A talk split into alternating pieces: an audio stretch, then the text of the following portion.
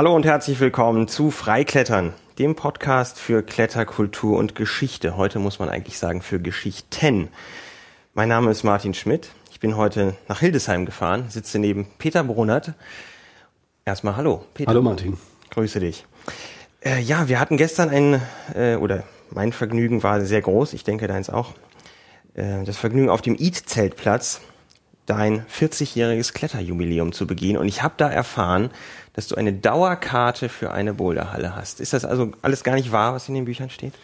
Äh, doch, dass ich eine Dauerkarte für eine, eine Boulderhalle habe, steht sogar im Buch. Also das habe ich, damit bin ich ganz offen umgegangen. In welchem? Äh, das steht jetzt in dem letzten Buch ähm, ähm, mit Alles und Scharf. Es gibt also ein Klettertagebuch, wo also quasi meine Annäherung an diese Boulderhalle beschrieben wird. Von absoluter Entrüstung und Ablehnung, als ich davon hörte, bis hin zur Dauerkarte. Ähm, aber wie gesagt, ich habe mir die nicht erworben, äh, weil ich glaube, dass die Schmerzgrenze für den Erwerb einer Dauerkarte doch noch ziemlich hoch ist. Äh, sondern sie wurde mir geschenkt als Dankeschön für eine Lesung, die ich da jedes Jahr mache, im Eskaladrom in Hannover. Bei ganz wunderbaren Menschen darüber hinaus. Und das ist eigentlich auch der Grund, warum ich da so gern hingehe, weil das einfach nette Leute sind, die sich da treffen und sehr viele von meinen Freunden, also auch von den Draußenkletterern da eben im Winter äh, trainieren gehen. Und das macht die Sache sehr schön und sehr entspannt. Das letzte Buch habe ich noch nicht gelesen, deswegen wusste ich das noch nicht. Ja, du bist äh, ja nicht nur seit einer Weile am Fels unterwegs, sondern für eine Versicherung auch tätig. Ähm, wie kam es denn, auch wenn wir das in deinen Büchern nachlesen können, zu dieser Initialzündung? Also ausführlich nachzulesen ist dein Erlebnis in den sechsten Dolomiten im Buch Wir müssen da hoch, ist das richtig? Genau. Können wir es trotzdem für unsere Hörer nochmal zusammen fügen? Ja, das ist äh, eigentlich äh, rasch erzählt. Äh, meine Eltern und ich haben für viele Jahre, also beginnend in den 60er Jahren, frühen 60er Jahren, Urlaub in Oberbayern gemacht. Und zwar in Arzbach im Isarwinkel zwischen Lengries und Bad Tölz, so auf halber Strecke. Da war zunächst Urlaub auf dem Bauernhof, Übernachtung mit Frühstück 4,50 Mark. Äh, zu Beginn weiß ich noch ganz genau, dass mich das heute noch fasziniert, wie günstig das damals war mit kuhfrischer Milch morgens früh. Ähm, naja, und das entwickelte sich dann so der Pension und da sind wir hingefahren und ich habe also die Sommer da re regelmäßig verbracht, kann mich also an ähm, Momente erinnern, wie die erste Mondlandung oder die Invasion der Russen in Prag, habe ich dort alles auf dem Fernseher gesehen, in Arzbach in Oberbayern.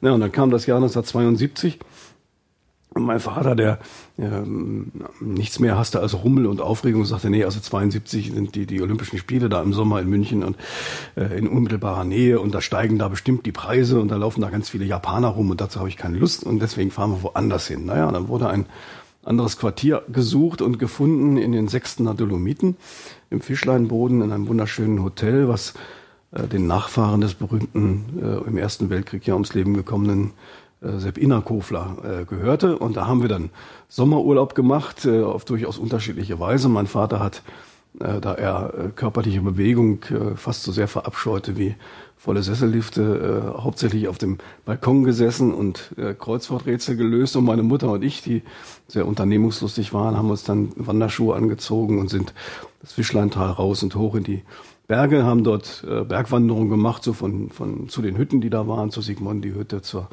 Dreizinnenhütte. Naja, und da geschah das dann plötzlich, als wir auf dem Weg zur Dreizinnenhütte waren, kamen äh, wahrscheinlich vom Paternkofel absteigend, genau weiß ich es nicht mehr, uns zwei italienische Bergsteiger äh, entgegen, die offensichtlich schon längere Zeit dort im Gebirge äh, verbracht hatten. Sie waren also völlig zugewachsen und braun gebrannt und sahen ziemlich verwegen aus und hatten halt diese wunderbare, ja noch sehr technische Kletterausrüstung damals dabei mit so Felshaken, die ja auch Geräusche machten beim Gehen schon. Das war ja ganz toll. Einer der Gründe, warum ich immer damals als, als Jugendlicher später auch immer Felshaken dabei hatte, damit man schon von die Geräusche zu hören war, genau. Äh, naja, und die gingen dann vor uns her Richtung Dreizinnenhütte und hatten dort in der Nähe ihr Zelt aufgebaut und ich beobachtete dann, wie sie ihre Kletterklamotten dann klimpernd ins Gras warfen, sich selbst daneben äh, und dann sich selbst gedrehte Zigaretten anzündeten und äh, einer der beiden schnitt dann von einer dicken Salami äh, eine, eine große Scheibe ab und aß also tatsächlich diese Scheibe Wurst ohne Brot. Und das hat mich, das war das erste Mal, dass ich das gesehen habe, dass ein Mensch eine Scheibe Wurst ohne Brot isst. Ich selbst konnte mir das für mich selbst nicht vorstellen. In meinem, dank meiner guten Erziehung war mir das natürlich verboten bis dahin. Und da habe ich gesagt, wow, äh, also ich war 14, wie gesagt, hm, wenn das äh, Bergsteigen ist, dann willst du genau das machen. Das ist Freiheit pur, das ist Abenteuer und Lebenslust. Äh, das ist klasse, das, das brauche ich auch. Das Witzige ist, dann hast du ja eigentlich gar nicht das Bergsteigen gesehen, sondern eben das Drumrum. Ja, na klar, ich habe, äh, ja, es ist aber heute doch eigentlich auch so, ja, ja, das Drumherum auch ziemlich wichtig ist. Absolut. Ja, da war es um mich geschehen. Es hat mich total fasziniert und ich, ich berichtete dann auch von meiner, von meinen Empfindungen meiner Mutter, die mich dadurch warnte. Das ist alles entsetzlich gefährlich und so. Und trotzdem habe ich dann durchgesetzt, dass ich nach der Rückkehr nach Hildesheim mich mit einem Freund, äh, einem Klassenkameraden Jan Diekmann verabredete und mit ihm habe ich meiner Mutter gesagt, dann fahren wir noch mal in die Berge. Ich will dann noch mal mit dem zusammen ein bisschen wandern. Habe da so ein bisschen geflunkert, weil ich hatte schon mehr vor. Und äh, Jan Diekmann war sofort Feuer und Flamme. Das war auch so ein kleiner äh, Draufgänger. Und er sagte, Mensch, prima, wir haben sogar Ausrüstung. Mein Vater ist Segler und in der Segelkiste hat er so eine, so eine äh, Rebschnur, 15 Meter lang war die vielleicht und so sieben Millimeter äh, Rebschnur. Kein Mensch wusste, wie alt die war, war vermutlich schon auf irgendeinem, äh, auf irgendeinem äh, Kriegsschiff Dienst getan. Äh, naja, egal, die haben wir uns geschnappt, äh, kleine Rucksäcke gepackt, haben uns in den Zug gesetzt, sind nach Kufstein gefahren, äh, sind Kaisertal hochgelaufen zum Stripsenjoch und äh, haben da übernachtet und haben dann da, weiß nicht mehr, ob wir einen Führer in die Finger gekriegt haben oder irgendjemand gefragt haben, äh, nach einer schönen Kletterei, die wir machen könnten. Und da wurde uns empfohlen, der Nordgrat an der hinteren Goinger Halt. Das ist einer der Berge, die da über der steinernen Rinne stehen. Naja, und da gab es natürlich kein Halten mehr. Dann sind wir da hochgerannt durch die steinerne Rinne zum, zum Elmoer Tor, dann diesen Weg hoch in die Scharte zwischen Predigtstuhl und hinterer Goinger Halt, wo das losging, haben uns diese Rebschnur, so wie wir es halt konnten, um Bauch gebunden mit irgendeinem Knoten und waren dann äh, ready to rumble und sind dann da äh, hoch und dieses, ich kann mich noch erinnern, dass der Einstieg eigentlich das Schwierigste war. Da ging es also ziemlich steil an so einer Kante, wo man also auch richtig klettern musste. Zwar nur im dritten Schwierigkeitsgrad, aber immerhin hoch und das war alles ganz schön windig und ausgesetzt und luftig und äh, wir kamen uns vollkommen großartig vor. Wir waren absolut euphorisiert, dass wir jetzt auch, also mit unseren knapp 15 Jahren da diesen ersten Schritt in diese wilde Bergsteigerszene machten. Und der letzte Stück des Grades ist dann relativ leicht, das sind dann, geht dann so über so Zacken dahin. Und dann kam man dann völlig äh, durchgeschwitzt und strahlend da auf dem Gipfel an und kriegten gleich auf die Fresse weil da die gestandenen Bergsteiger sahen, die, also die Hände über dem Kopf zusammenschoben, also wie leichtsinnig diese kleinen Preußenkinder, die da ankamen, dann da äh, unterwegs waren und naja, man muss aber sagen, äh, auch eine Alpine 3 kriegt man ja nicht immer hinterhergeworfen. Ne? Das kann man sich vielleicht nicht vorstellen. In Hallen gibt's gar keine 3. Mhm. Äh, ich denke, gerade wenn du sagst, das war steil und ausgesetzt und luftig, das ging aber gut. Das hat das, keine das Mühe war, Wir waren, wir waren so euphorisiert, wir haben das überhaupt nicht wahrgenommen, dass das ja. schwer war. Also das, mhm. wir sind geklettert, ich weiß nicht, wahrscheinlich war es objektiv kreuzgefährlich, was wir da gemacht haben, aber wir haben es nicht realisiert. Wir sind einfach, äh, haben uns da an die Blöcke gehechtet, die da waren und sind da, haben uns da hochgeruppt irgendwie und äh, es war einfach nur toll, einfach nur großartig. Naja, da kam wie gesagt dieser Dämpfer da oben auf dem Gipfel und man empfahl uns dann ja dringend, man sollte doch einen, einen Kurs machen beim Alpenverein und äh, damit wir das äh, Handwerkszeug mitbekämen. Und ja, das haben wir dann gemacht, haben uns angemeldet beim Deutschen Alpenverein und haben äh, welche Sektion? Äh, Hildesheim damals. Und äh, haben äh, dann so einen Katalog gekriegt von Kursen, die es gab und da war dann in dem Jahr nichts mehr, erst im Jahr 73. Dann haben wir einen Grundkurs Felsklettern auf der Meilerhütte im Wetterstein gebucht. Und äh, dann gab es irgendwo, ich weiß nicht, ob das per Post kam oder irgendwo stand das, was dann für Ausrüstung äh, da gekauft werden müsste, damit man da erfolgreich daran teilnehmen kann an einem solchen Kurs. Und das kam mir eigentlich lächerlich wenig vor. Ich habe gesagt, das kann es nicht, das kann es nicht sein. Da äh, äh, drei Karabiner, ein Schraubkarabiner, eine Rebschuhe, das, das, das, da, da muss doch mehr möglich sein. Und ähm, ich habe dann auch schon angefangen, so äh, naja, jenseits dieser Abenteuerbücher auch schon so Bergsteigerliteratur, also so, so Lehrbücher äh, zu studieren. Und eins habe ich mir dann auch sogar gekauft, weil da die wildesten Bilder drin waren. Das war sicheres Klettern in Fels und Eis von Sturm und Zintel. Ähm, so hießen die beiden Münchner Bergsteiger. Und war das ein aktuelles Buch? Das oder? war das aktuelle Lehrwerk damals, ja. Das war so okay. das, wo der, der Stand der, der Dinge damals dargestellt war. Naja, und da gab es dann einen Bereich Anfänger und einen Bereich Fortgeschrittene. Und ich sagte, na gut, Anfänger, das haben wir hinter uns, das haben wir ja nur bewiesen, dass wir das alles können, was Anfänger können. also gleich Richtung Fortgeschrittene, da waren dann auch die wilderen Bilder von Trittleiterhampeleien unter irgendwelchen Dächern und so, was mich ja natürlich auch völlig äh, begeisterte. Und da habe ich gesagt, okay, dann steigen wir gleich eine Liga höher ein und kaufen uns erstmal die Ausrüstung zusammen, die wir für, äh, für, die für Fortgeschrittene da äh, zu kaufen gilt. Folgerichtig, ja. Ja, und das waren äh, völlig äh, absurde Sachen. Da waren also auch Bohrhaken dabei, zum Beispiel diese Saleva Stiftbohrhaken und Trittleitern und ähm, ein, ein, äh, ein Firnanker. Ja, für, sich, ja, für die Sicherung, Sicherung im Fels der wurde dann auch mit, mit erworben. Der brauchten wir dann auch gleich wenig später. Ähm, naja, und das haben wir gekauft. Es gab damals in Norddeutschland nur einen einzigen Laden, wo man äh, Bergausrüstung kaufen konnte. Das war die, die, das Geschäft Skimaß in Goslar. Skimaß? Maß, ja. Da sind wir hingefahren mit dem Zug, weiß ich noch, von Hildesheim mit dem Eilzug nach Goslar gefahren, sind da hingerannt, haben äh, das gekauft. Ich hatte also einen Kredit bei meinen Eltern aufgenommen. Ich wollte gerade sagen, wenn du da so richtig zugelangt hast. Ja, also das, das war wirklich umfangreiche Ausgaben, aber ich habe also meinen, meinen Eltern gesagt, also entweder ihr wollt, dass euer Sohn sicher unterwegs ist in Bergen, dann müsst ihr ein bisschen investieren, mhm. äh, oder ich riskiere mein Leben, weil meine Ausrüstung unzureichend ist. Naja, das war natürlich ein tolles, tolles Argument. Äh, ich weiß nicht mehr was, also wir haben da mehrere hundert Mark, äh, haben, wir da, haben wir da gelassen. Äh, Skimaß machte kurze Zeit später zu, die sind dann für sechs Wochen auf die Bahamas. Nein, stimmt nicht. Ähm, naja, und dann haben wir also quasi das notdürftig in Rucksäcke verpackt, was wir da eingekauft hatten und zum Teil auch noch in so Einkaufstüten und sind dann mit dem Zug äh, zurückgefahren, ich meine bis nach Salzgitter-Ringelheim und von Salzgitter-Ringelheim dann mit dem Bus nach Luther am Barenberge und von da, weiß nicht, zu Fuß getrennt, keine Ahnung, in die Bodensteiner Klippen und wirklich mit dem Zeug, wo die Preisschilder noch dran waren, sind wir dann da hingetaumelt zum, zum Hauptturm. Woher kanntet ihr die Bodensteiner? Äh, Bodensteiner Klippen kannten wir von Erzählungen und durch Wanderungen. Wir haben, sind da gewandert ah, okay. mit den Eltern. Ne? Das war ja sehr schöne Wanderwege damals äh, erschlossen und so ein kleiner Trimmlichtpfad war damals da. Ist ja alles das ist so ganz grob beschreiben, das Gebiet. Nicht so hohe Sandsteinfelsen oder wie ist das da? Bodensteiner Klippen haben, hat eine Sonderstellung unter den norddeutschen Gebieten, was wirklich ein kleines Miniatur-Sandsteingebirge ist mit so kleinen äh, Schluchten und kleinen Tälchen, Farndschungeln und Birken und ein bisschen Heidekraut und äh, eben richtigen Sandsteinfelsen, die zum Teil auch richtige Türme bilden, also wo man nur durch Klettern hochkommt.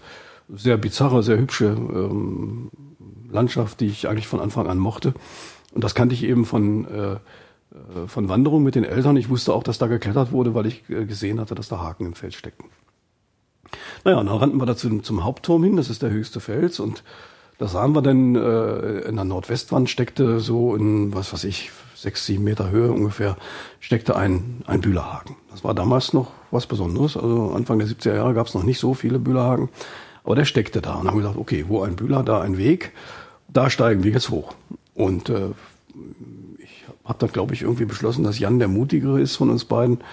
Und äh, habe ihm dann die ganze Ausrüstung umgehängt wodurch er also dann schon mal Atembeschwerden kam, weil das Zeug wirklich verdammt schwer war. Und dann sind wir wirklich bar jeder Kenntnisse äh, da eingestiegen, da irgendwie hochgeklettert, hatten dicke Bergschuhe an, die sich natürlich überhaupt nicht eigneten für das Klettern in diesem filigranen und ja sehr weichen äh, Sandstein. Naja, und dann bis zum Bühler ging es einigermaßen und dann ist er einfach gerade weitergeklettert, obwohl die eigentliche Tour nach links an die, an die Kante quert und gar nicht gerade hoch geht. Die gibt's zwar heute, die Tour, aber damals gab's sie noch nicht. Das ist heute eine solide 5. Ne? Naja, und dann merkt er, es wird schwerer und dann hui, hui, hui jetzt geht's gar nicht mehr. Und dann hat er also versucht, eine von diesen Haken da, diesen Fels zu schlagen, ohne zu wissen, dass es ja nur dann geht, wenn im, Hels, im Fels eine Ritze ist oder irgendwie ein Loch oder so. Er hat einfach einen Haken angesetzt, hat versucht, den da also in diesen in, in die Fels, glatte Wand in die glatte Wand zu schlagen, hat gemerkt, hm, außer Funken gibt's da nicht viel zu sehen. Mm. Äh, bis er dann schließlich dahinter gekommen ist, und da war dann irgendwie so eine kleine Schuppe, also wirklich wahrscheinlich ein ganz filigranes Gebilde. Ähm, und dahinter hat er, hinter diese Schuppe hat er so einen ganz kleinen spitzen Ringhaken geschlagen, der vielleicht zwei mhm. Zentimeter lang war. Hat dann einer der Trittleitern ausgerollt und hat sich dann da reingestellt in die Trittleiter und dachte, er könnte sich ein bisschen ausruhen. Das klappte aber nicht und dann, ich weiß nicht mehr genau, ob der Haken rausgekommen ist oder ob er einfach losgelassen hat, weil er nicht mehr konnte. Auf jeden Fall kam er mir dann irgendwann entgegen. Ich hatte ja die Stichtbremse in der Hand und dachte, na ja, jetzt bremst die ja wohl auch, aber das tat sie nicht so richtig. Äh, ein bisschen vielleicht und äh, Stichtbremse. Der, die ganzen, das ganze Zeug, was er da oben reingekloppt hatte, kam also wieder raus. Äh, und der, der Bühler war also das letzte, was dann noch im Fels blieb.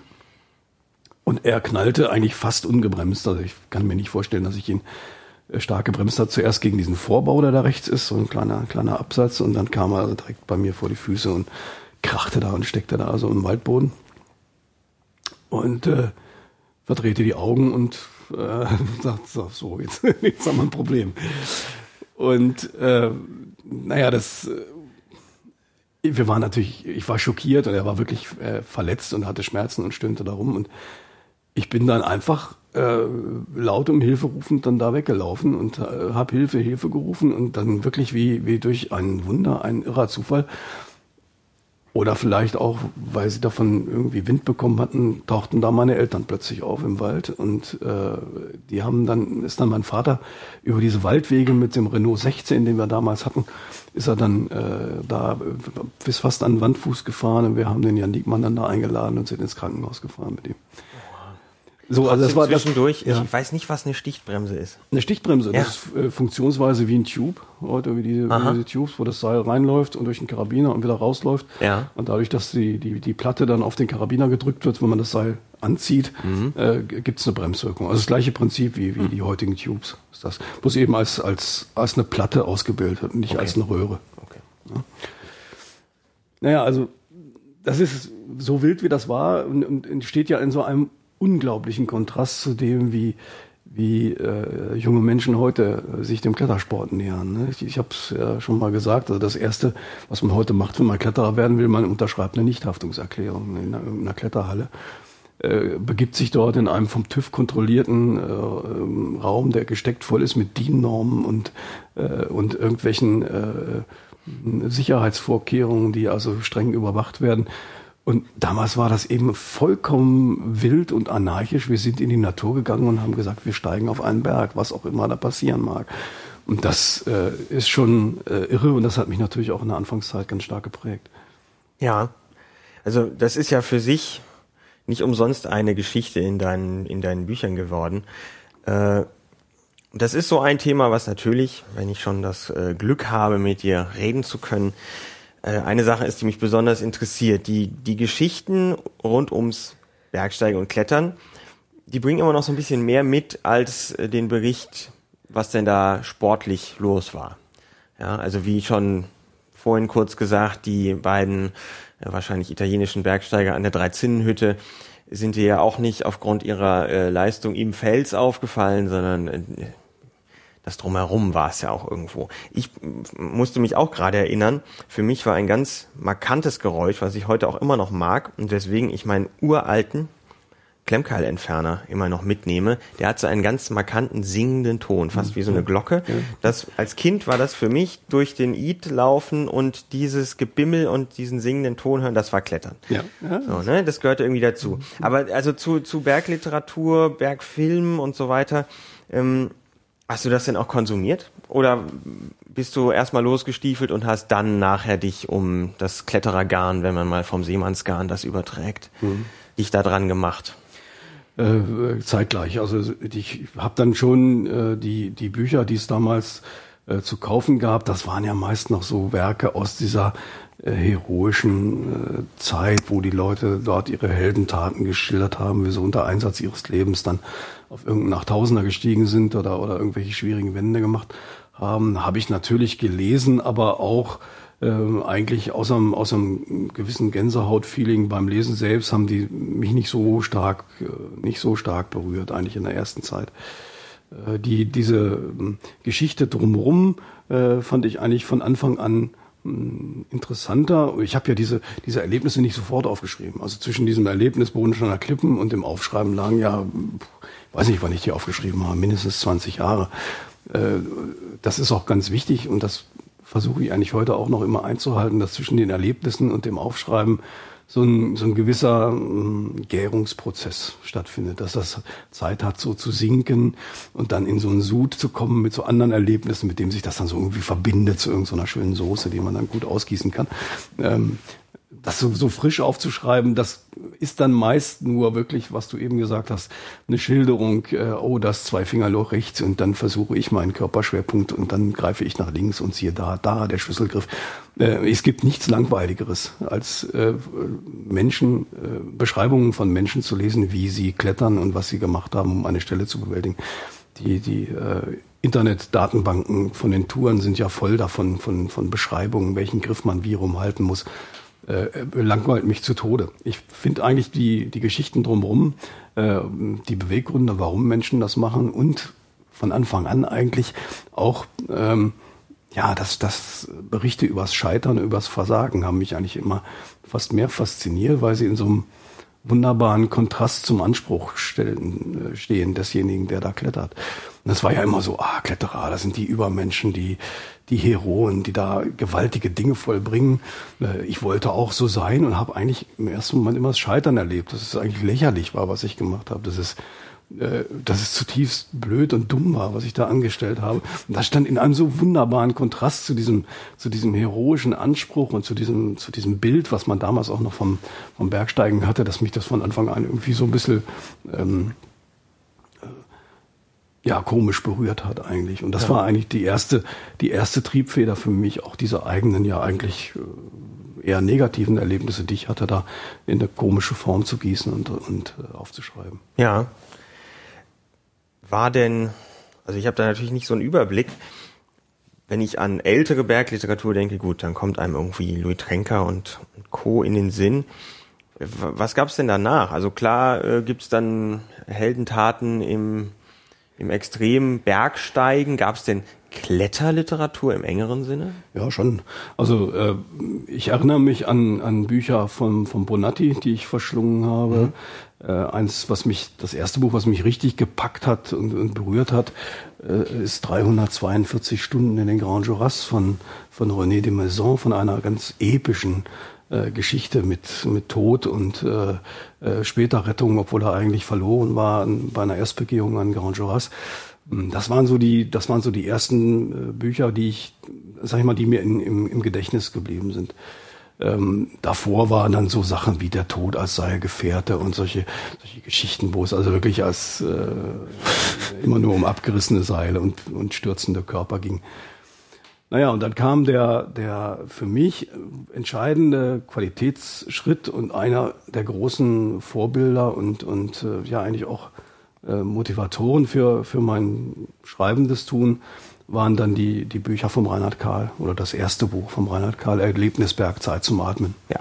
Also das war für mich ein, ein Offenbarungsseiten, ja nicht nur für mich, sondern für viele andere, die, für viele andere Kletterer auch, die plötzlich einen völlig anderen Blick auf ihren Sport bekamen und eben auch durch diese, ja, ja, fast distanzierte Art, wie Reinhard äh, Karl schreiben konnte und dieses, naja, auch dieses Augenzwinkern auf das eigene Tun und diese, diese klare und ja, im Grunde genommen einfache Sprache, die er hatte, hat mich unglaublich fasziniert und begeistert. Ich weiß nicht, wie oft ich dies, dies Buch äh, gelesen habe von ihm.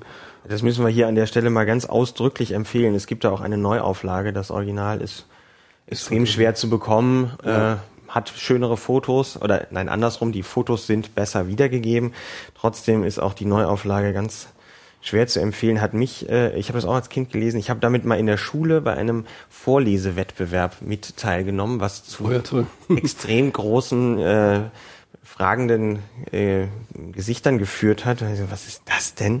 Das ging, ich glaube, ich habe da irgendwas über die diese Camp 4 Szene da im Yosemite, ah, ja. mhm. diese Episode vorgelesen. Mhm. Also ich, ich pack das auch in die Show Notes, äh, unsere Empfehlung.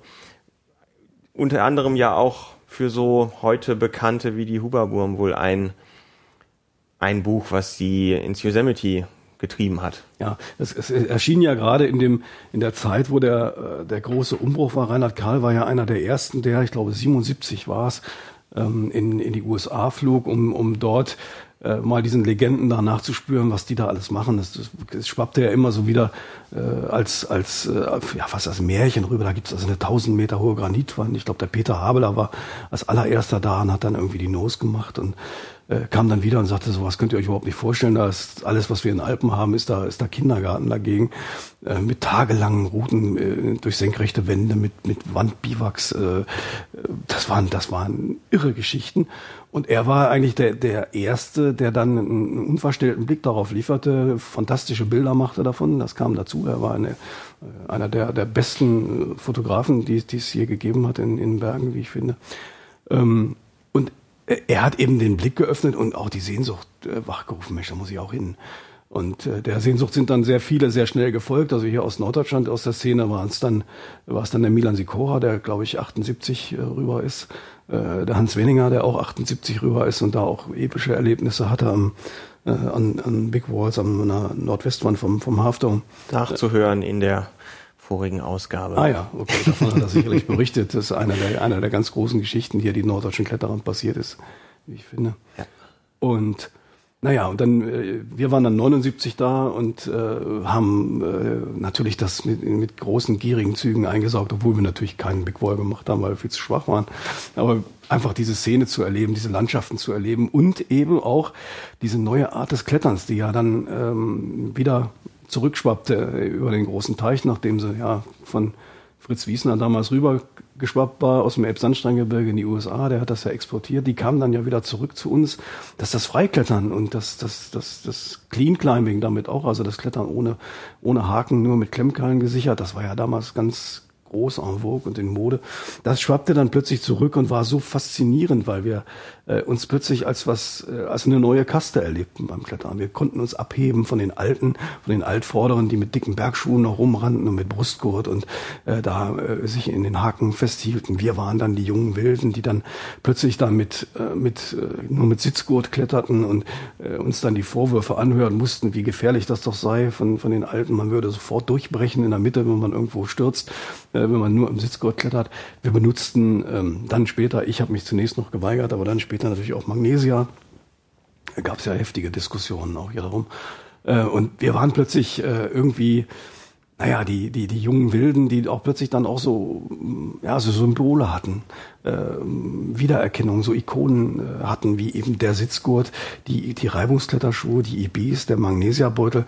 Das waren so ja, wie, wie Markenzeichen einer, eines neuen Trends, äh, die Klemmkeile statt der Felshaken, äh, all das äh, hat uns unglaublich äh, fasziniert und naja, äh, das Ganze prallte bei mir dann speziell natürlich auf äh, extrem mittelmäßiges Kletterkönnen, sodass die ganz großen Erfolge dann ausblieben. Aber trotzdem war das eine ganz intensive und wilde und schöne Zeit. Auf dem ICL-Platz im Übrigen war das, ja. spielte sich das alles ab, um mal zum Ausgangspunkt zurückzukommen. Ähm, hast du mal Midnight Lightning angefasst, den Boulder? Äh, ich bin im Staub äh, am Wandfuß entlang gegangen, ja. Immerhin. ja gut, also die Wand berührt. Ich glaube nicht, dass das ein Griff war, was ich angefasst habe. Okay. Ja, ja, natürlich. Wir haben uns diese, diese Schauplätze äh, angeguckt, das Camp 4. Wir haben selbst nicht im Camp 4 gewohnt, sondern wir haben oben gewohnt. Wir waren also oben an äh, Tulum Meadows und sind dann nur mit Abstechern ins Tal runtergefahren, sind geklettert eben hauptsächlich oben in, in, in Meadows, weil es mhm. uns da auch unheimlich gut gefallen hat. Es ist ja ganz witzig, die, die Symbole der jungen Wilden. Wenn man andersrum so ein paar deiner Texte liest, dann gibt's jetzt wieder andere junge Wilde, die äh, freundlich, aber doch von dir so ein bisschen ihr Fett wegkriegen. Also man lese meinetwegen äh, Fickmatten oder ähnliches. Ähm, ich weiß jetzt gar nicht, wo, wo machen wir gerade weiter. Ähm, vielleicht bleiben wir noch einen Moment doch bei den Geschichten, denn ähm, ja. ich habe lange schon äh, kenne ich oder besitze den äh, Kletterführer, den letzten, der jetzt auch schon einige Jahre auf dem Buckel hat, hier für das Weser Leinebergland. Wie heißt der eigentlich? Hoch im Norden?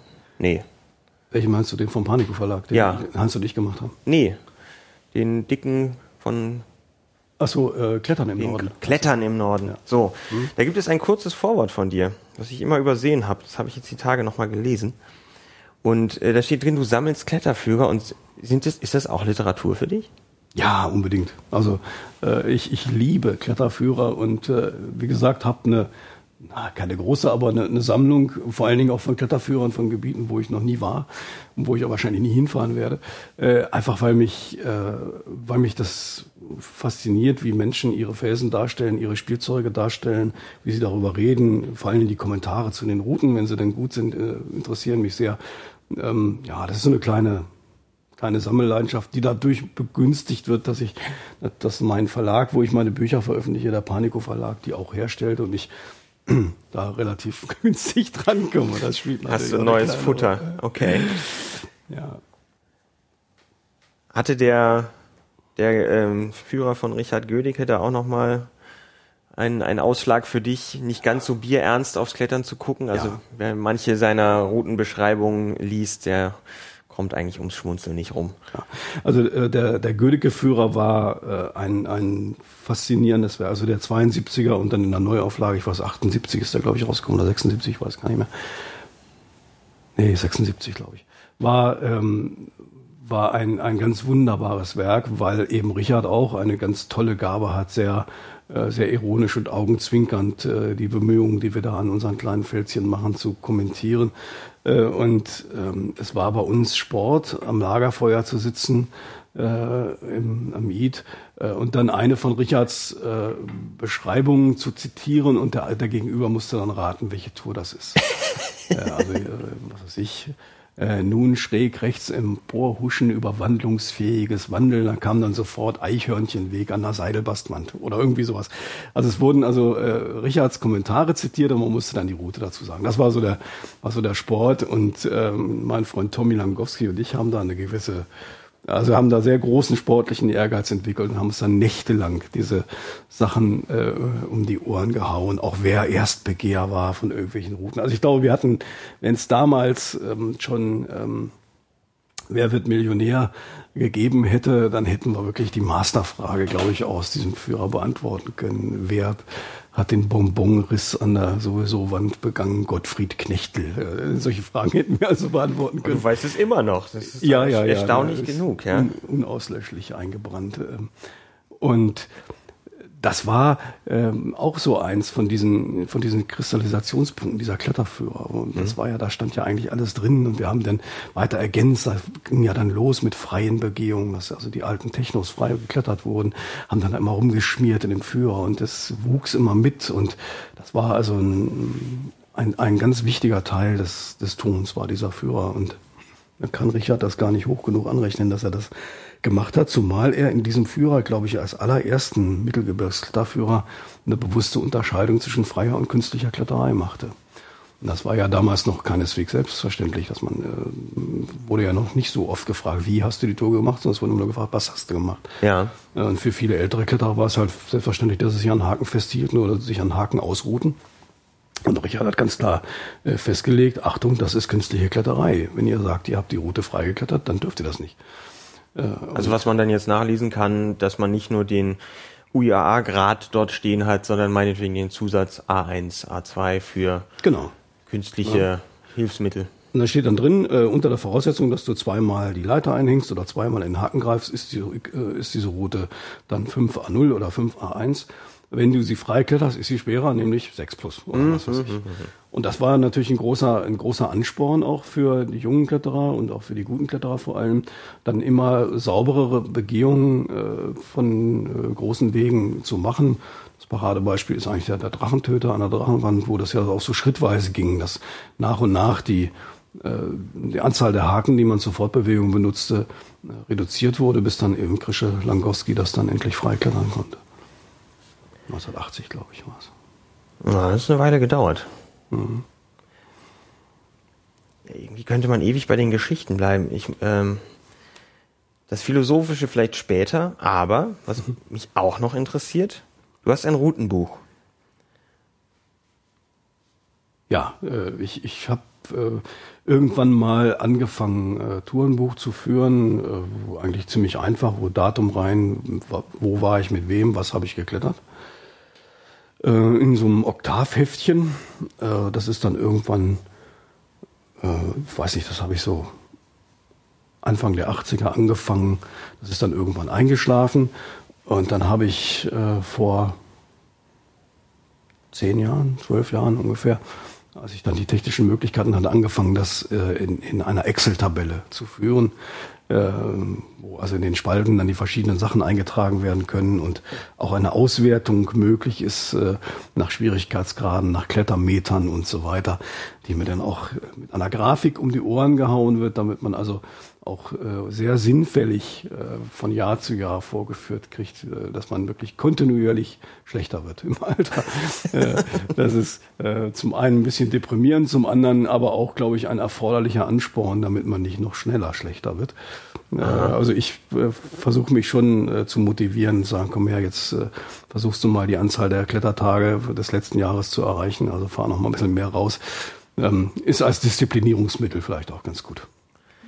Also so, so ähm, ausführlich habe ich das noch nicht gehört. Ich habe neulich auch mal angefangen, äh, fand das immer irgendwie uninteressant, aber wollte es dann doch jetzt mal festhalten und dachte, kaufst du dir da so ein Heftchen, das hat ja irgendwie was, das hat man dann dabei und dann steht man da irgendwo im am Wandfuß und schreibt und so und das ist ja irgendwie schick und dann habe ich aber auch eine Excel-Tabelle angefangen.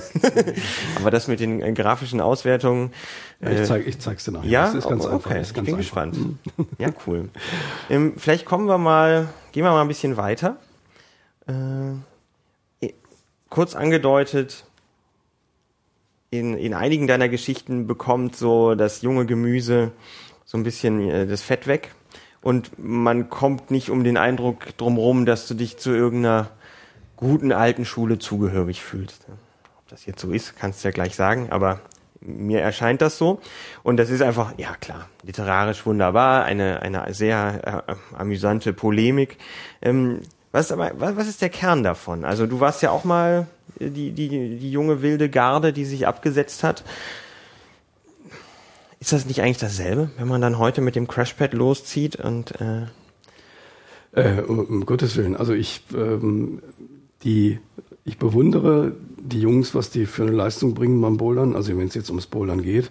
Ähm, dass sie diese Leistung bringen können, hängt nicht unwesentlich mit der Tatsache zusammen, dass sie auf dem Crashpad fallen können, was wir früher beim Bouldern nicht konnten. Wir fielen auf Frottehandtücher ähm, die bei weitem nicht diesen Federkerneffekt hatten wie die Pads heute. Das ist jetzt kein Spruch, ihr habt da wirklich...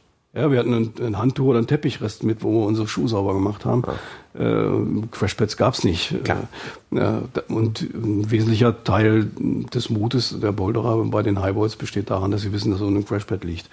Ähm, also das, das ist auch ein Zusammenhang. Ne? Genauso wie der Bohrhaken äh, schwierige Kletterei ermöglicht hat, hat auch beim Bouldern natürlich das Crashpad eine entscheidende Bedeutung gehabt. Ähm, das sieht lustig aus, wie die da durchlaufen mit diesen Dingern. Das ist äh, toll, das gehört zum Sport dazu. Äh, um Gottes Willen, ich mache mich nicht über die Boulderer lustig und nicht über die jungen Wilden. Das wäre ja ziemlich blöd. Äh, ich finde es toll, wenn die begeistert bei der Sache sind, was auch immer sie tun, ob es Bouldern ist oder Deepwater Solo oder äh, von mir aus auch das Dry Tooling. Ähm, was ist das letzte? Dry Tooling ist mit Eisgeräten am Felsklettern. Also äh, so ah, wie, okay, wie okay. auf den Witzzeichnungen. Ne? Ja. Wenn man Kletterwitzzeichnungen sieht, sieht man ja immer Menschen, die einen Eispickel in einen Berg rammen. Mhm. Ne? Das ist so ähnlich ist Dry Tooling. Ähm, und ähm, es geht mir nicht darum, was mich, was mich einfach äh, amüsiert und worüber ich dann eben auch so ein bisschen bissig berichte, ist, wenn das Ganze beginnt, dann einen so einen metaphysischen Überbau zu kriegen, wenn dann plötzlich angefangen wird zu philosophieren und äh, die Dinge dann irgendwo hingehoben werden, wo sie eigentlich von ihrer Bedeutung her nicht, nicht, nicht hingehören. Und das, darüber mache ich mich halt ein bisschen lustig, also, dass die, die Boulderer eben behaupten, dass das Bouldern sei also nun die äh, reinste Form äh, des Kletterns und ähm, das Ganze so ein bisschen verbrämt wird. Und, und das ist ein zweiter Aspekt, natürlich immer dann, wenn, äh, wenn die Freizeitindustrie sich eines solchen Trendes bemächtigt und äh, dann anfängt, äh, da mh, hm, ganz bewusst auch den, den Trend zu setten, äh, um halt gewisse, ja, ja, um halt gewisse, äh, gewisse Absatzerwartungen erfüllt zu sehen. Ähm, das ähm, darüber äh, lasse ich mich aus in den Satiren. Um Gottes Willen nicht über den äh, über die Begeisterung und den äh, Neuerer-Drang von jungen Kletterern. Das wäre wäre ziemlich äh, ziemlich borniert, denn genau das war ja das, was uns damals auch, ange, äh, auch angetrieben hat. Ähm, das Bouldern an sich äh, in der Form, wie es jetzt draußen betrieben wird, ist ist durchaus eine heitere Sache. Das, dem kann ich also wirklich auch was, was, äh, was, was Heiteres abgewinnen. Ja. ja. Ähm, gehen wir vielleicht eins weiter. Manchmal nicht so heiter äh, ist das Klettern in Sachsen. Man, ja, äh, ich, ich kann deine Faszination sehr gut verstehen. Ähm, fahre da auch sehr gerne hin. Man kann wiederum nachlesen in, in schönen Geschichten, ähm, was du da so zu sagen hast. Vielleicht mal abgesehen von den sehr empfehlenswerten Geschichten. Ähm, was, warum hält, also warum hält die Faszination so lange an? Also wir hatten vorhin ganz kurz den Namen Hans Weninger erwähnt, der in einem der vorigen Gespräche erwähnt hat, dass er da auch gerne hingefahren ist, irgendwann aber ein etwas unangenehmes Erlebnis hatte und dann auch die Schnauze voll hatte vom zumindest schweren Klettern in Sachsen. Ähm, hast du das einfach noch nicht erlebt oder ist das noch eine tiefere Zuneigung? Also schweres Klettern, schweres Klettern in Sachsen habe ich erlebt, meistens aber am, am ungefährlichen Ende des Seiles. Also äh, die äh, die ganz großen, schweren Wege habe ich dann natürlich auch nicht im Vorstieg gemacht. Ähm, warum lässt die Faszination Sachsenklettern nicht nach? Einmal, weil weil es die Landschaft immer noch gibt. Und diese Landschaft ist für mich oder, oder die Landschaftsbezogenheit des Kletterns ist für mich eigentlich so der, der Schlüssel, dass man sich eben da nicht nur wie bei uns ja teilweise an einem zum Sportgerät degradierten Felslein äh, bewegt, wo dann oben der, der Umlenker halt schreit und man wieder runter muss, sondern dass man wirklich noch auf den Turm steigt und auch oben ankommt. Das ist für mich ein unglaublich wichtiger Aspekt beim Klettern. Sogar ja fast noch andersrum würde es eine Möglichkeit geben, auch den Gipfel, der dann keiner wäre, zu erlaufen, dann klettert man da in Sachsen auch gar nicht. Nein, das ist ja in den Regeln festgeschrieben, naja, dass, dass nur freistehende äh, äh, Felsgebilde äh, dort als Kletterziele zu gelten haben, wobei das natürlich auch schon, naja, ein bisschen groteske Formen angenommen hat. Zum Teil sind äh, die Felsen, die da jetzt als Türme äh, verkauft werden, ja eigentlich doch nur ziemliche Quacken. Aber ähm, trotzdem, äh, die, die Faszination des Oben-Ankommens, das ist äh, einer der wesentlichen Punkte. Das Obensein, das Sitzen, das äh, ins Gipfelbuch eintragen, das Schauen und dieser tolle Kontrast, den es eigentlich auch nur in Sandsteinlandschaften gibt, den gibt es in Kalklandschaften eigentlich nicht so. Dieser tolle Kontrast zwischen einer vertikalen Wand, die man erklettert und einer horizontalen Gipfelfläche. Das begeistert mich immer wieder, dass man oben ankommt und man sitzt auf einem ebenen Plateau völlig entspannt äh, nach dieser Anstrengung und genießt den Blick in diese ja, äh, wunderbar romantische und einmalig äh, schöne Landschaft. Also diese Verbindung aus Klettern, äh, oben ankommen, äh, ruhen, rasten, schauen äh, und naja, auch diese Kletterkultur zu erleben. Das ist, glaube ich, der zweite und wichtigste Aspekt diese ähm, Kletterkultur, die sich ja da erhalten hat über diese vielen, vielen Jahrzehnte, ja, über 105, Jahrhundert 150 Jahre, ja, 1864, äh, die Ersteigung des Falkensteins durch diese Turner da aus Schandau, ähm, mit diesem äh, ja, irrsinnig archaischen und strengen Regelwerk, was der Fährmann damals aufgeschrieben hat, eigentlich um das Gebirge zu schützen. Das war ja die die ursprüngliche Idee, dass das Gebirge nicht kaputt getrampelt und äh, kaputt gehauen wird mit Eisen.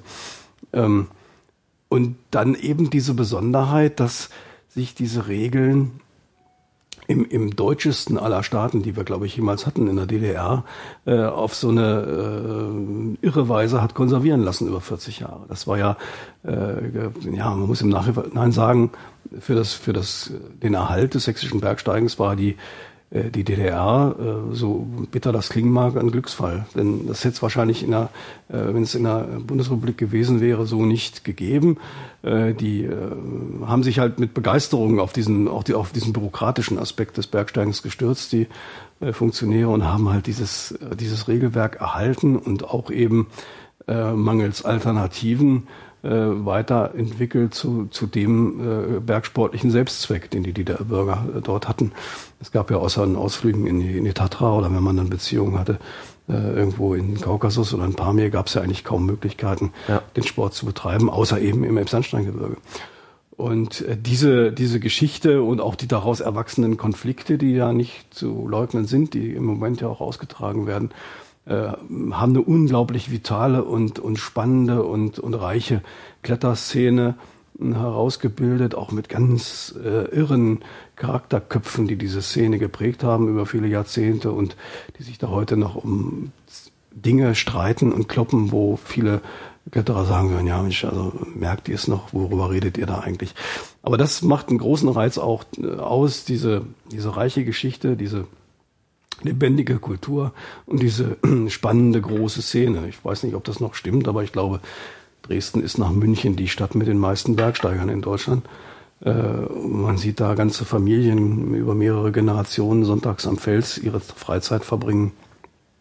Und äh, das in einer Art und Weise, die es sonst nirgendwo mehr gibt. Ja. In Deutschland, vielleicht auch in Europa nicht mehr.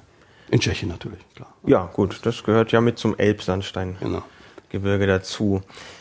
Ja, das, das äh, bringt ja, andersrum, das dringt ja bis in, in heutige Sportkletter äh, Denke rein. Also ich habe neulich ein tatsächlich mal sehr interessantes äh, Video äh, gesehen. Der tschechische ja, Weltklasse-Kletterer Adam Ondra, noch relativ jung, hat berichtet, dass es da eine wahnsinnig tolle, schwere Sandsteinroute gibt und ähm, die aber nicht geklettert werden durfte, weil sie falsch eingebohrt war. Da hat sich jemand von oben abgeseilt, hat Bohrhaken gesetzt und daraufhin ist dann so ein Trop, Trupp ähm, etwas durchgeknallter, aber schwer sympathischer Jungs losgezogen, ist die äh, gestiegen und hat von unten mit ungefähr, ich weiß nicht, 15, 20 Stürzen ähm, die von unten erschlossen und da neue Bohrhaken gesetzt und danach hat dann Adam Onra diese Tour gemacht und ähm, dann durfte sie auch als begangen gelten, ja.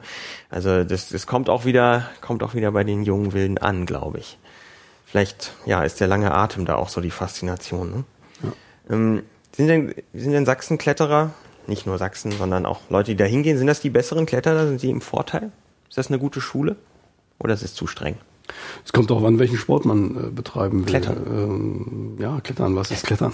äh, wenn du einen sächsischen Kletterer fragst, was ist Klettern, wirst du eine andere Antwort bekommen, als wenn du einen Frankenjura-Kletterer fragst. Mhm. Ähm, es ist auf jeden Fall, also die, die Sachsenkletterer sind, glaube ich, die kompletteren Kletterer, weil sie eben nicht nur lernen, äh, die eine Dimension, Schwierigkeitsdimension, äh, Felskletter-Schwierigkeit zu bewältigen, sondern eben diese ganzen anderen Dimensionen auch. Ich muss mich weitestgehend um meine Sicherung selber kümmern. Das heißt, ich muss sehen, äh, zusätzlich zu den ja in den klassischen Routen sehr, sehr wenigen Ringen noch meine äh, mobilen Sicherungen anzubringen und das eben auch nicht mit genormten Klemmkeilen oder Friends, sondern eben mit, mit äh, selbst zu knüpfenden Knotenschlingen und Sanduhren.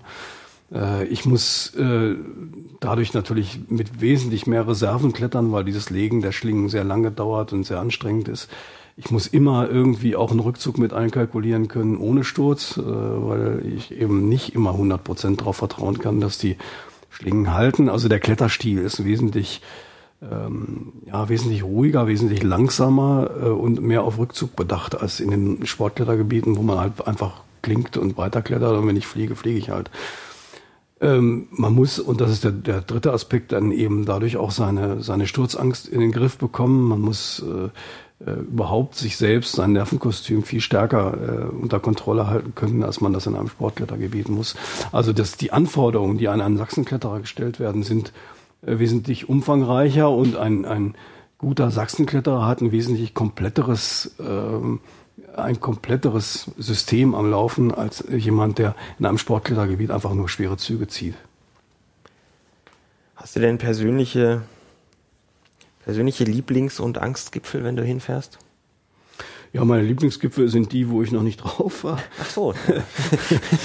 ja, das ist natürlich auch das Tolle, dass du äh, okay, es gibt ja äh, Sachsenkletterer, die das tatsächlich geschafft haben. Mittlerweile sind es, weiß nicht wie viel, äh, über 100, glaube ich, die alle Gipfel äh, des Elbsandsteingebirges, 1080 oder wie viel das jetzt sind, bestiegen haben, finde ich kein unbedingt erstrebenswertes Ziel, weil da auch sehr, sehr viel Minderwertiges dabei ist. Mhm. Ähm, aber äh, als Gelegenheitskletterer, der, wir fahren zwar recht oft hin, aber nicht so oft, äh, vielleicht fünf, sechs Mal im Jahr, ähm, schafft man das nicht und ich will das auch nicht. Aber das ist ja das Tolle, dass von diesen tausend Gipfeln immer irgendwelche noch da sind, wo man sagt, ah, oh, da warst du noch nicht. Und äh, ganze Gebiete, die überhaupt ganz, ganz spärlich nur besucht wurden von mir, wo ich sage, Mensch, da kennst du eigentlich gar nichts. Da musste wieder hin, ist mir jetzt gerade aufgefallen, als der neue Schrammsteinführer rauskam, sag, wie wenig ich da überhaupt geklettert bin eigentlich. Und Also wie es gibt- schön es da ist. Ja. Ja, wie schön es da ist. Also es gibt jede, jede Menge Träume, unerfüllte Wünsche, die vielleicht auch auf Dauer unerfüllt bleiben. Und das ist ja eigentlich auch das Tolle, dass man sich beim Klettern immer noch weiter neue Ziele stecken kann und neue Träume und alte Träume hat, die man so über die Jahre hinweg trägt. Und manchmal in so einer Sternstunde gelingt es dann auch sowas zu verwirklichen und das ist dann ganz besonders toll. Ja, Sachsen. Ich bin mal gespannt, wann die ersten Kommentare kommen, dass jetzt mal gut sei mit Sachsen, aber äh, es hört nicht auf, es fasziniert mich weiter und ich frage fast alle nach Sachsen, mit denen ich das rede. ist, ähm, dieses, da kann man, da kommt man noch nicht drum rum. Die- Dieser, der Beitrag, den das sächsische Klettern zum, zum äh, Klettern in Europa und auf der Welt geleistet hat, ist, kann man gar nicht hoch genug schätzen und nicht oft genug würdigen. Da sind so viele Impulse gekommen und, und wenn man sich anschaut, wie, wie das Schwierigkeitsprofil äh, sich entwickelt hat in, äh, auf der Welt, dann war Sachsen von 1906 bis äh, äh, Anfang der Mitte der 70er Jahre weltweit führend. Es gab nirgendwo so schwere Routen wie in Sachsen. Der, der erste, die erste 7C war äh, irgendwann in, vorm, deutlich vor dem Ersten Weltkrieg. Die erste 8A, also 7 minus, ist von 1916. äh, und das mit, mit, mit einer irrsinnigen Sicherungssituation, die Bilderkopf-Westkante vom Strubig. Ähm, das ist ein Niveau, was auf der Welt erst, naja, viele, viele Jahrzehnte später erreicht wurde. Mm, Das heißt also, die, der, die führende Stellung des sächsischen Bergsteigens, die muss man immer wieder erwähnen, die es gehabt hat. Hat es im Moment natürlich nicht mehr, aus, aus logischen Gründen. Äh, Und die Impulse, die davon ausgegangen sind, auch aufs alpine Bergsteigen, als es dann, äh, als die Sachsen dann in die Alpen kamen und, oder sind ja früher auch in den 20er Jahren schon in den Alpen gewesen, auch der Strobig zum Beispiel, oder Fährmann und Perry äh, und einige andere. Ähm, das ist ganz, ganz wichtig und eben auch aufgrund dieser besonderen Situation, die es heute noch hat. Also diese, diese ja, einmaligen Regeln, nach denen das da funktioniert, das ist, es gab mal einen halb ernst gemeinten Vorschlag, das bei der UNESCO als, als Kulturerbe äh, anzumelden. Ich finde das gar nicht so dumm. Das ist, äh, ist tatsächlich etwas, was es so in dieser Form eigentlich nicht mehr gibt und ich finde das absolut schützenswert und erhaltenswert. Du hast ja auch eine Sache mitgebracht, also zumindest deute ich das so ein bisschen so.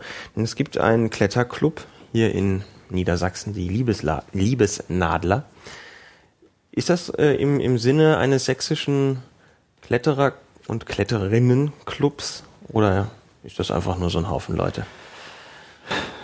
Ähm, das, also die Entstehung des Kletterclubs KC Liebesnadler äh, ist eigentlich eine ganz eine spontane Aktion gewesen. Es war am 5. Mai 2000, dann bin ich mit dem Carsten Graf und mit, äh, mit dem äh, äh, ach, Alzheimer plagt mich. Äh, Ich würde helfen, weiß aber nicht Bescheid. mit dem Müllerchen, dem Hallenkletterer, wie sein Spitzname ist, sind wir auf die Liebesnadel gestiegen und haben äh, irgendwie so im, beim, beim Hochgehen schon ähm, philosophiert und gesagt, ja Mensch, äh, ja, eigentlich müsste man mal einen Club gründen und so.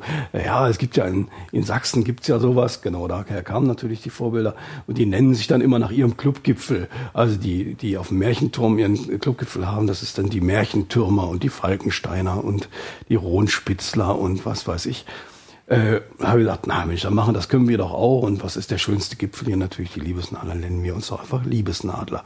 Und dann sind wir äh, da hochgestiegen äh, und haben dann in das damals noch ziemlich schäbige Gipfelbuch ähm, dann hinten reingeschrieben, äh, Gründung des KC Liebesnadler, 5.5.2000. Also da müssen wir kurz aufrollen. Äh, Ja. Die Liebesnadel ist ein eine Felsnadel, ein wirklicher Turm im Kahnstein. Ja. Hier äh, unweit von ja, Koppenbrügge, hm, könnte man vielleicht sagen. Äh, und da gibt's ein Gipfelbuch. Und äh, gibt's denn eigentlich sonst, gibt's noch andere Gipfelbücher hier in der Ja, Gegend? es gibt, es gibt Gipfelbücher. Es gab immer schon äh, auf, auf den markanten Türmen gab es Gipfelbücher. Es gibt im Hohenstein, im Sündel gibt es auch Wandbücher an, den, an einigen Routen, ähm, die aber zum Teil im, im bedauernswerten Zustand waren. Und wir haben dann uns auch bei den Liebesnadlern mal zum Ziel gesetzt, da so ein bisschen äh, Kultur reinzubringen. Und ich habe mir dann mal aus, äh, aus Sachsen original äh, original sächsische Gipfelbuchkassetten äh, äh, kommen lassen, eine Handvoll, auch mit richtigen schönen SBB-Gipfelbüchern. Und die haben wir dann auf den auf den schönsten Türmen haben wir die dann installiert, natürlich auf der Liebesnadel, dann auf den beiden Nachbarn, auf dem Falkenturm und auf dem Konkurrenzturm äh, und in Bisperode auf dem Lochturm. Da haben wir also diese Gipfelbuch-Kassetten vom KC Liebesnadler installiert und da richtig schöne Bücher reingelegt, die man, wo man dann sich auch gerne mal äh, reinschreibt. Wir müssen ab und zu mal kontrollieren, ob die nicht bald vollgeschrieben sind, aber ein bisschen Platz ist, glaube ich, noch drin. Ähm, einfach auch um, äh, um die wenigen Punkte, die wir hier in Norddeutschland noch, noch oben betreten dürfen. Das ist ja uns durch die durch die äh, Kletterzonierung fast überall verboten, dass wir oben rausgehen, dass wir das dann auch äh, an den Punkten würdigen, wo es wirklich ein schöner Gipfel ist und wo der alte Weg nicht gar so leicht ist, wo, wo man also nicht ganz, ganz so äh, geschenkt hochkommt, ähm, haben wir das gemacht und ähm, fanden das eigentlich auch immer, immer ganz witzig. Also dann war die Idee da und ihr habt euch eingetragen, dass hier jetzt eine Clubgründung stattfand. Genau, und dann verselbstständigt sich das ziemlich schnell mit eigener Internetseite und haben wir dann ein paar Freunde angesprochen, Mensch, habt ihr nicht auch Lust mitzumachen? Und dann äh, erweiterte sich das zusehends, so dass wir jetzt ungefähr so 40, knapp 40 Leute sind wir jetzt im KC Liebesnadler, die mehr oder weniger oft äh, zusammen klettern gehen. Das besteht im Wesentlichen auch aus einem vorher schon bestehenden Freundeskreis. Äh, und wir machen ein, zweimal im Jahr ähm, sogenannte besonders feierliche Ereignisse, kurz abgekürzt BFE. ähm, äh, unter anderem, also fest etabliert, hat sich das äh, Drei Königsnadeln äh, immer Anfang Januar. Das machen wir meistens dann im, im Eskaladrom in Hannover in der Boulderhalle, wo wir uns dann treffen zu einem kleinen, äh, ja, nicht ganz alltäglichen Boulderwettkampf mit eingestreuten äh, Dingen, die man noch zusätzlich zu erledigen hat. Wir hatten zum Beispiel mal einen Kombinations-Tischfußball-Boulder Wettkampf. Wir haben seit einigen Jahren eine BMI-Sonderwertung, wo also der BMI, also die, das Verhältnis zwischen Körpergewicht und Körpergröße eine Rolle spielt als Faktor.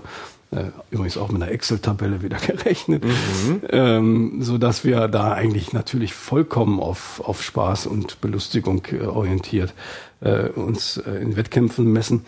Dann gibt's hinterher ein gemeinsames Essen und als Abschluss dann meistens auch eine eine Lesung des Gründervaters, die, das gehört also dann äh, auch mit dazu.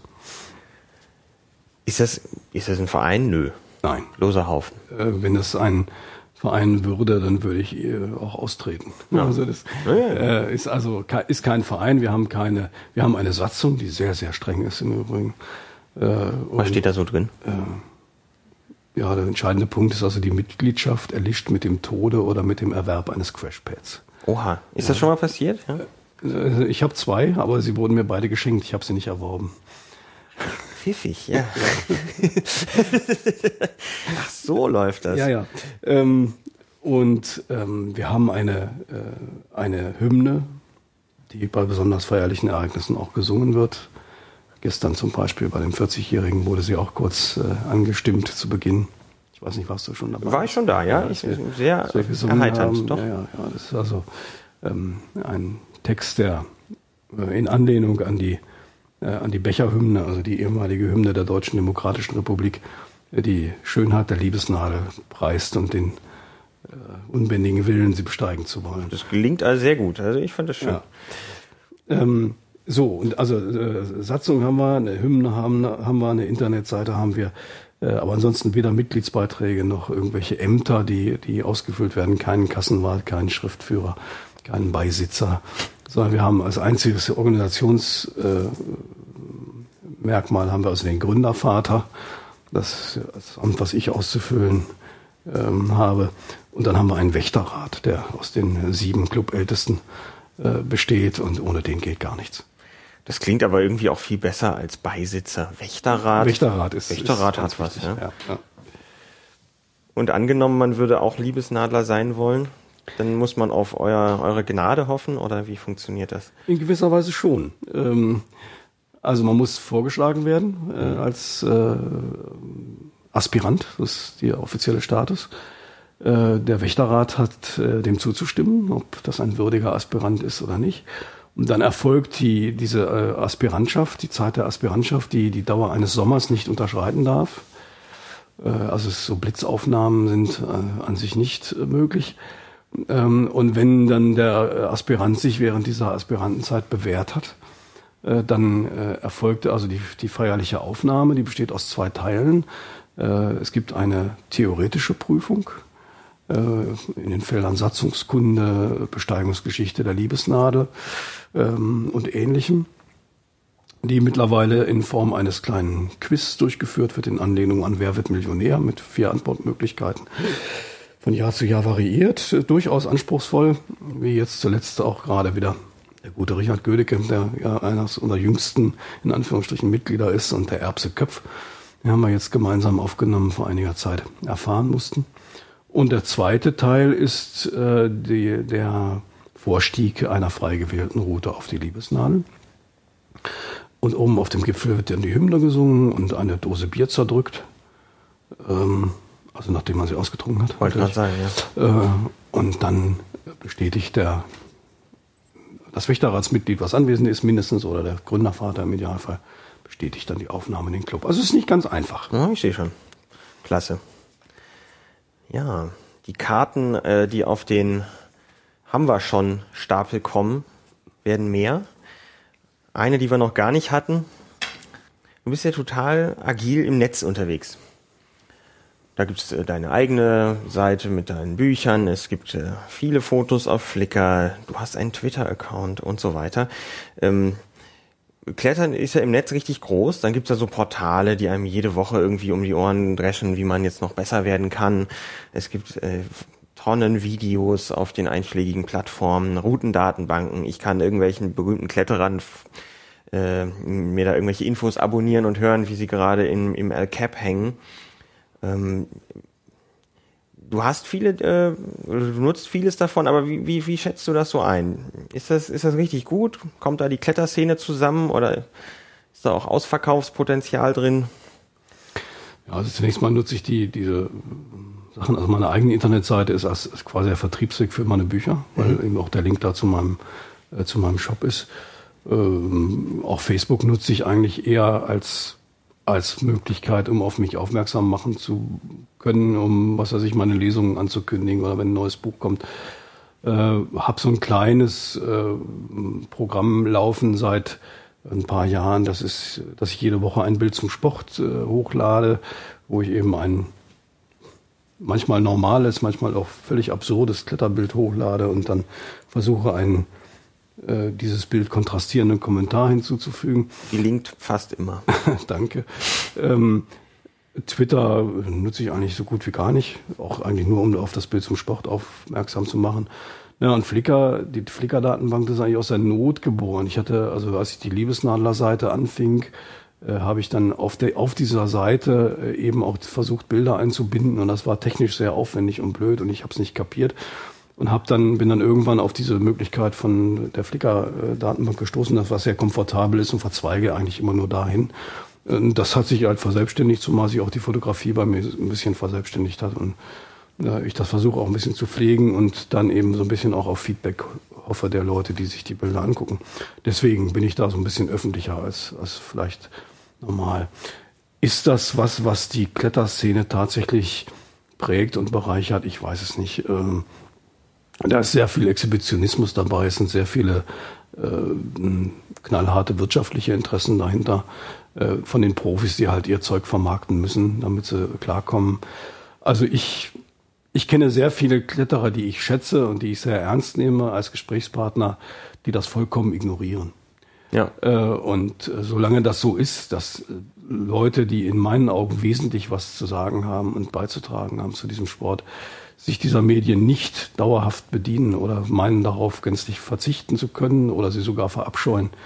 Ähm, solange, glaube ich, ist es für mich persönlich jetzt nicht ein zentraler Bestandteil. Ich finde das lustig, Videos zu gucken und äh, bin auch fasziniert, was die Jungs so alles können und wo die sich überall festhalten können, ganz toll. Aber dass ich jetzt sage, dass ich eine, äh, dass ich dadurch eine, eine neue Dimension in der Kletterszene aufte, das sehe ich, das sehe ich für mich noch nicht.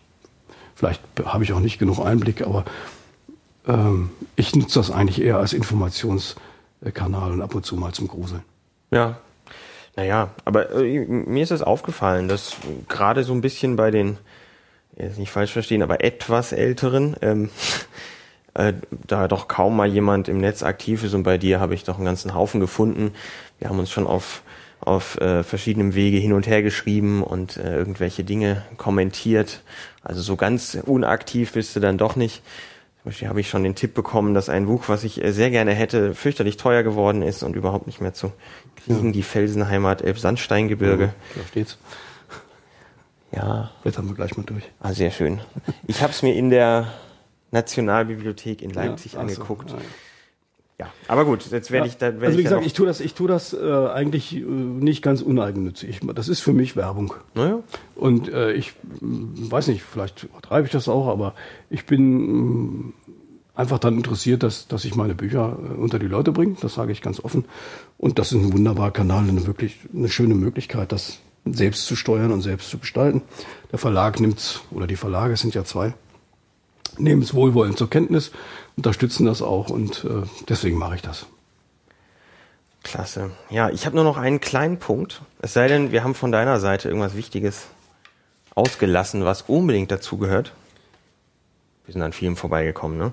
Ja. Ähm, manchmal wird Klettern zu so einer ganz großen Metapher. Also wenn, es gibt, wahrscheinlich kennst du das, so einen ganz einschlägigen Fernsehbericht über Wolfgang Gülich und Kurt Albert aus dem deutschen äh, öffentlich-rechtlichen Fernsehen, den Fels im Griff. Sagt ihr das was? Hm, ja, habe ich gesehen. So.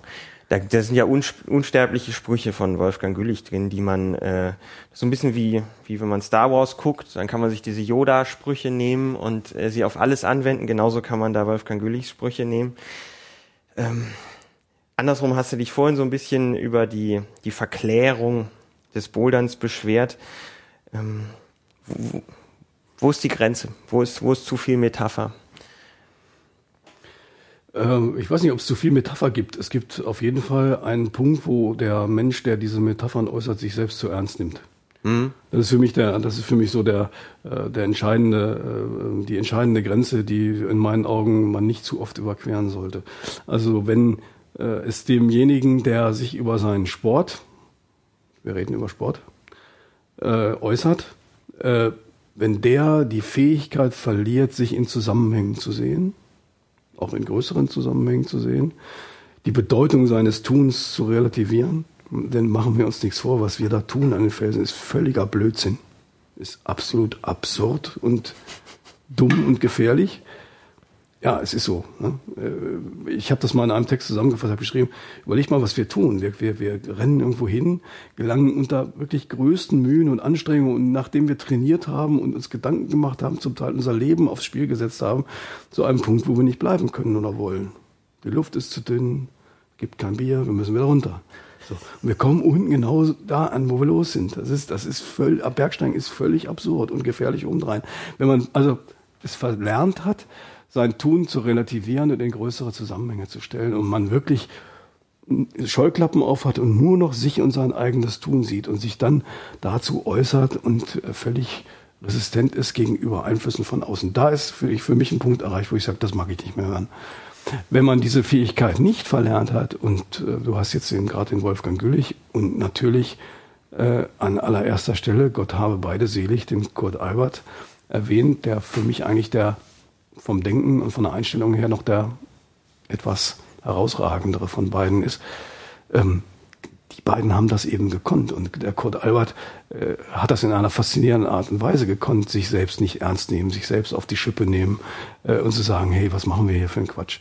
Ich weiß noch, ich war ganz furchtbar stolz am, am Alpintag in Köln hatte ich eine äh, eine Lesung äh, und anschließend sollte es eine Podiumsdiskussion geben äh, mit, mit Florian Schmitz, ein Kölner Urgestein im Klettern und Kurt Albert und mir äh, auf einer Bühne zusammen. Wann war das? Äh, 2006. Äh, auf einer Bühne mit, äh, mit Kurt Albert zu sitzen und gemeinsam mit ihm Fragen des Publikums zu beantworten, das war für mich also absolut wunderbar. Und ich habe dann ganz, wurde dann gefragt, ja, woher kennt ihr euch auch so? Wart ihr schon mal zusammen klettern? Und zufällig waren wir 14 Tage vorher gemeinsam am Bernd Arnold gewesen, Kurt Albert und ich, und hatten uns da getroffen äh, und waren auch zusammen am Fels. Und ich erzählte das ganz stolz. Ja, vor 14 Tagen waren wir noch zusammen im Sandsteingebirge bei Bernd Arnold. Und kurz einziger Kommentar war, ja, zum Top-Roben. ja, also äh, das, ich glaube, das pointiert das ganz schön, äh, dass, ähm, dass derjenige, der natürlich äh, unglaublich viel erreicht hat beim Bergsteigen, eine unglaublich wichtige Persönlichkeit war fürs Bergsteigen, eben gesagt, na ja, ich bin jetzt auch ein alter Sack und wenn ich nach Sachsen gehe, dann bringe ich auch, vollbringe ich auch keine Heldentaten mehr, sondern ich hänge mir einen Top-Rope ein. Und das fand ich so unglaublich sympathisch und, und nett von ihm. Und genau das ist die Fähigkeit, die, die ich mir wünsche, bei sehr vielen der, der heutigen Protagonisten, die bei den Schwerkletterern, hey Jungs, äh, guckt mal um euch herum und nehmt euch mal nicht ganz so wichtig und äh, versucht das mal ein bisschen zu relativieren, was ihr macht, denn letztendlich ist es doch eigentlich Quatsch. Nehmen wir das? Eigentlich Quatsch. Ja, können wir machen, ne? Ja, also äh, bei Licht betrachtet muss man das sagen, dass Klettern so schön es ist und es ist ja wirklich ein, einer der faszinierendsten Sportarten, die, und das, das erlebe ich ja jetzt wirklich als, als gnadenvolle Zeit, auch im hohen Alter noch äh, lustvoll auszuführen ist. Es ist einfach wunderschön und macht unglaublich viel Spaß. Ähm, aber äh, bei Lichte betrachtet und in Zusammenhänge gestellt ist es eigentlich ein großer Quatsch, ja. Sehr schön. Also, dann ähm, machen wir hier einen Punkt. Ich danke dir ganz herzlich, Peter, für deine Zeit. Es hat mir sehr viel Spaß gemacht. Danke auch. Und äh, von meiner Seite auch ganz herzlichen Dank fürs Zuhören. Es gibt bald neue Ausgaben bei Freiklettern. Bis zum nächsten Mal. Tschüss. Tschüss.